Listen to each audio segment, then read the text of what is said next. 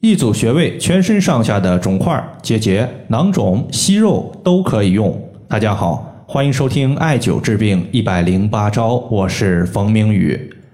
有一位朋友和我留言，他说：“冯明宇老师，我有多发性结节的问题，这个问题该怎么办呢？”在我的微信以及公众号上面，每天都会看到类似的一些问题，比如说有朋友咨询乳腺结节、乳腺囊肿、肝囊肿、肾囊肿。乳腺增生、前列腺增生，还有鼻息肉、胆囊息肉，甚至子宫肌瘤，这些问题在中医上面都可以称之为正甲或者是积聚。比如说乳腺的一些问题，它其实就是我们的一些腹部或者说所在的乳腺部位，它出现了一个坚硬不可移动的一个东西。如果痛有定处为正。聚散无常，痛无定处为假，它就包含了生活中很多的一些良性的肿瘤。那么这些良性的肿瘤呢，它出现的原因最常见的有四类，包括气滞、血瘀、痰湿以及湿热。这些类型呢，无论是哪一种情况，它在形成的原因上面和气滞的关系是最为密切的。今天呢，我就分享一组穴位，对于上述的问题，它都有很好的一个调节效果。包括气门穴、阴包穴、太冲穴，第一组；第二组气海穴、足三里穴；第三组血海穴。这三组穴位呢，它所起到的功效是不太一样的。具体呢，我和大家详细的说一说。身体上的囊肿、结节以及肿块、肌瘤，都是淤堵在身体上的一些硬块。这些硬块呢，它会阻碍身体气血的运行。导致身体的气机运行不畅。如何冲破身体的淤堵和阻碍呢？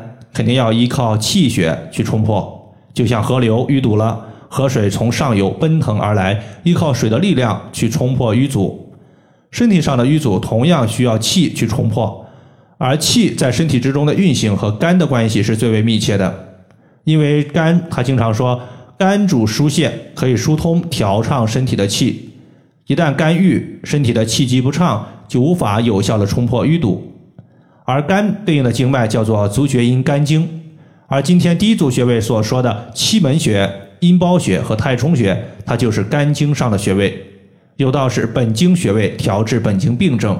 所以用这三个穴位可以起到疏肝气、调理身体气机的一个效果。具体的话，太冲穴它是肝经的原穴。一切和肝相关的病症，你用太冲穴就对了。首先呢，我们在足背第一和第二脚趾缝向上推，推到两个骨头夹角推不动了，那么夹角前方的凹陷就是太冲。第二个呢是期门穴，期门穴它是肝的募穴，这里的募它通坟墓的墓，坟墓它是埋葬死人的，而肝经的募穴它是埋葬我们肝经的垃圾毒素的，可以保护肝脏的健康。这个穴位呢，从乳头往下推两个肋骨间隙，就是我们的期门穴。第三个穴位阴包穴，它是在我们大腿内侧膝盖的内侧上端往上四寸。如果说我们肝经的循行区域，我们一厘米一厘米的进行点按，去找经络的最疼痛的淤堵点，那么大多数人他在阴包穴这个部位疼痛感会比较强，因为这里呢是肝经最容易淤堵的位置。淤堵，它说明局部不通畅。那么艾灸局部患处之后，如果疼痛感逐步减轻了，那么肝气就逐步通畅了。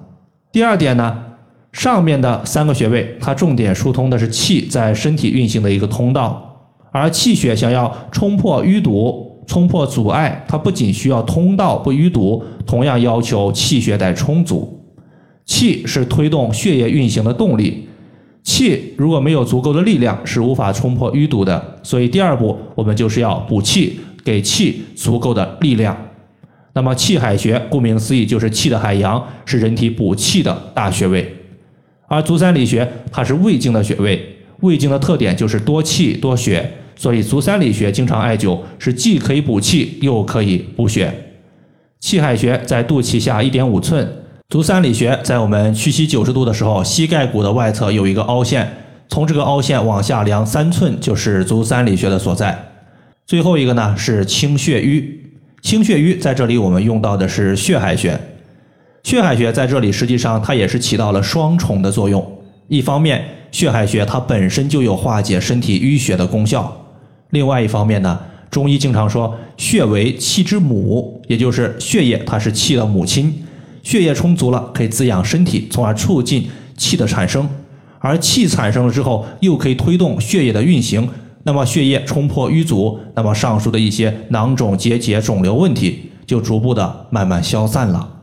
血海穴呢，是当我们屈膝的时候。在大腿内侧髌底内侧端上两寸，那么髌底内侧其实就是我们膝盖骨的内侧。除了上述的穴位之外呢，在这里我们还需要强调一点，就是局部患处。比如说你有乳腺结节的，那么乳腺结节的前后位置你要重点艾灸；有肝囊肿的，肝囊肿的前后位置需要重点艾灸。包括子宫结节、前列腺增生等一切病症，它的前后位置都要艾灸。前就是我们胸前的位置，后就是我们背部的所在。以上就是我们今天所要分享的主要内容。如果大家还有所不明白的，可以关注我的公众账号“冯明宇艾灸”，姓冯的冯，名字的名，下雨的雨。感谢大家的收听，我们下期节目再见。